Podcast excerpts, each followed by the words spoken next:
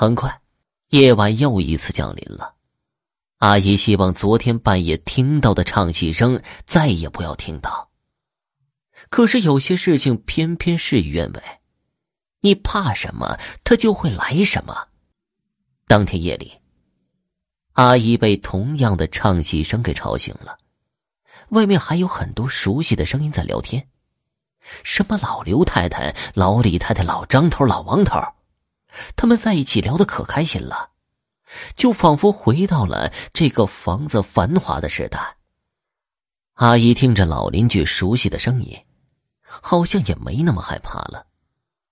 大家邻居做了几十年，相处的也都不错。阿姨年轻的时候孩子小，工作忙不过来的时候。这些老街坊们还帮忙带孩子呢。以后的夜晚，阿姨每晚都能听见外面唱戏，和老邻居们一起聊天的声音。什么？你现在好不好啊？谁谁家搬到哪里去了？以后大家有常联系什么的。有天晚上，阿姨也不知道是怎么了，可能是这些天也习惯了听着老邻居聊天的声音睡觉。这天半夜，阿姨怎么也睡不着了。他听着外面聊天的声音，好不热闹，还有唱大戏的，他就忽然忍不住寂寞，也想凑个热闹。他终于没能忍住，拉开自己家的窗帘，向窗外望去。果不其然，外面灯火通明，楼下的场地正中间搭起一个戏台子。上面真的有演员在唱戏。老邻居们有站着聊天的，还有坐着看戏的。戏台子前放着许多的好吃的，像开晚会一样。有的地方还隆起篝火，看着这个热闹。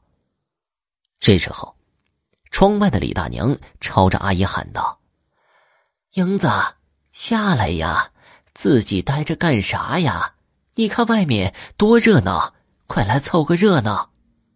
阿姨一看，都是自己熟悉的邻居，就穿好衣服下楼去了。大家对他可热情了，在一起家长里短的聊了起来。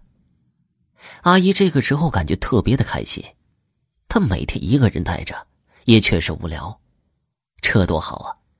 这么多人在一起说说笑笑的。就像从前无数个平凡的每一天。咱们这些老年人呢，没有别的爱好，就是爱听个戏。这不嘛，大家现在有钱了，一起雇个戏班子，咱们天天听，想怎么听就怎么听。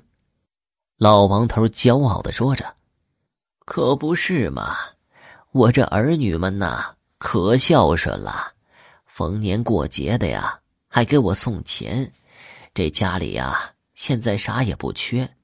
你看我一个老太太，现在连车都有了。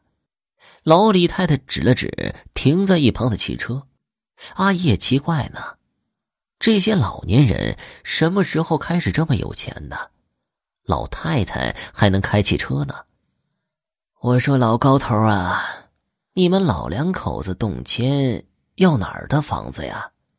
老高头说道：“我那房子呀，在南山，可宽敞了。”这阿姨越听越迷糊了。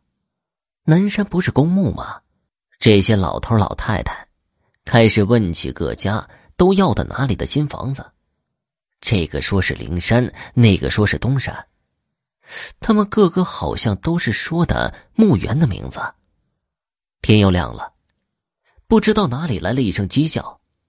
这些老邻居身上的衣服全都变成了寿衣，老李太太钻进他纸做的汽车里消失了，其他邻居也统统消失了，还有戏台上的灯，统统灭掉，消失在黎明之前。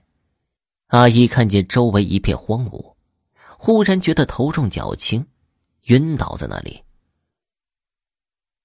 好了，这个故事。